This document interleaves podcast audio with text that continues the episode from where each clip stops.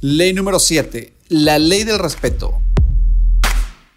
Hola, te saluda Juan Ramón. Felicitaciones porque eres un imparable y ya estás nutriéndote de información de altísimo, altísimo, altísimo valor. Seguro que seremos siempre día a día mejor, rediseñándonos cada vez que podamos. Bienvenido al programa de podcast donde estamos en modo imparable. Si compartes este podcast, harás feliz una vida más. Vamos a la acción.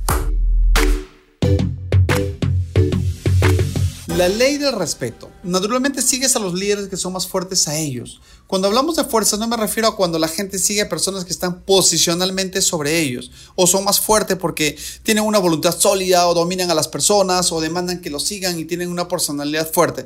No hablo de ellos, no, no, no, no. Hablo del hecho de que las personas naturalmente siguen a los líderes que son mejores líderes que ellos. Hay una manera en la que las personas sienten que una persona puede liderar mejor efectivamente que otra. Y a los mejores y más efectivos líderes.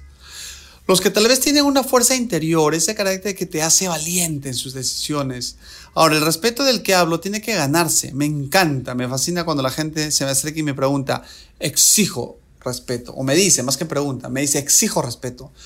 No tengo ni idea de dónde lo sacó esa idea la gente, de exigir respeto o, te lo pide. El respeto, se, el respeto se gana. Tú eres el líder de su corazón. ¿Dónde estuviste ese respeto? No lo estuviste diciendo, lo exijo, o yo soy el jefe, o yo soy el dueño, o yo soy el más más. No, no, no, no, no. O espero que me respetes por lo que merezco. No, no y no. El respeto debe ganarse. Lo que he aprendido sobre ganarse el respeto es toma tiempo, es un proceso. Acuérdate que la ley anterior, la ley de proceso, el tiempo. Toma tiempo eso que le llamo acumular cambios en tu bolsillo. Lograr tener suficiente cambio en tu bolsillo como para hacer cambios en tu organización. Entonces, lo que también es cierto es que te puede tomar toda una vida para lograrlo. Luego, por alguna mala decisión o comportamiento, puede derrumbarse sobre ti en un momento. Puedes perderlo tan rápido, algo que tomó tanto tiempo para conseguir. Entonces, lo que te digo es cuando yo veo un líder que está en la cima, un líder de nivel 5, ellos han llegado a la cima, me quito el sombrero, ardientemente los quiero seguir, me quiero pegar cual chicle soy porque necesito aprender de ellos, porque han probado su liderazgo. No les han dado nada, no les han regalado. Pasito a paso, día a día, mes a mes, año a año, se la han luchado para conseguirlo. Ellos han tomado buenas decisiones en su liderazgo, han tenido buenas cualidades de liderazgo, han tenido carácter de un líder el corazón de un líder. Y lentamente ganaron ese nivel de respeto, porque es un proceso, no es de la noche a la mañana. Y eso es lo que sé, una vez que lo consigues, que realmente has conseguido el respeto de las personas, el liderazgo se vuelve muy, muy divertido.